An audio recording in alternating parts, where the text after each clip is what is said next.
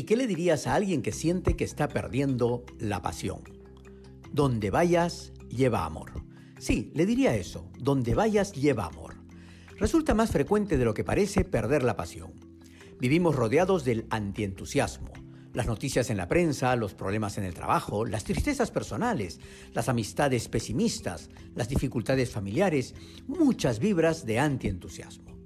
Una persona a quien quiero mucho y voy a querer siempre me decía, Ignacio, tú eres uno de esos peligrosos optimistas que cree que todo se puede resolver, pero no te das cuenta de que no todas las personas están en la misma situación ni con las mismas posibilidades. Me quedé pensando en su generoso comentario que lo hacía para ayudarme a que mi podcast enganche con más personas. Esa expresión de peligroso optimista no dejaba de darme vueltas por la cabeza. Cuando algo no lo tengo claro, hablo con cuanta persona puedo sobre el tema.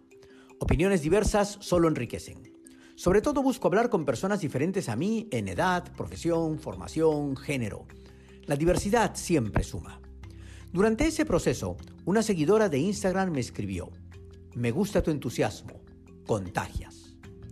Entonces enfrenté esas dos ideas, peligroso optimista frente a entusiasmo contagiante, tratando de identificar qué suma más cuando tu rol es liderar. Tanto liderar a un grupo de personas como liderar tu propia vida.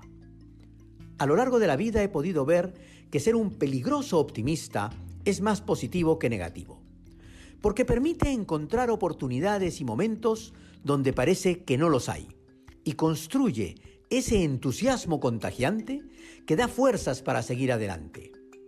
Creo que podríamos definir pasión como la habilidad de ser un peligroso optimista generador de entusiasmo contagiante. Sin embargo, hay momentos donde esa habilidad nos falla, situaciones en las cuales realmente nos agotamos y no conseguimos ser optimistas, y por tanto no podemos sentir ni contagiar entusiasmo. Es ese momento donde solo puede rescatarnos el amor. La pasión desgasta, la pasión agota, pero el amor la soporta. Cuando identificas que detrás de la pasión que pones para alcanzar un logro está el amor por alguien, reavivas la pasión. Imagina una hoguera. El fuego es la pasión y los leños el amor. Si dejas de alimentar de leños, el fuego se extinguirá. Pero si nunca paras de alimentarla y le pones más y más, la hoguera crecerá y podrá verse desde muy lejos. Es verdad que no se puede ser peligrosamente optimista siempre es fundamental ir cargados de amor, es decir, saber claramente por quién lo estamos haciendo, por quién no nos cansamos. Y el primer amado o amada debe ser uno mismo. Cuando sientas que te cansas, donde vayas, lleva amor.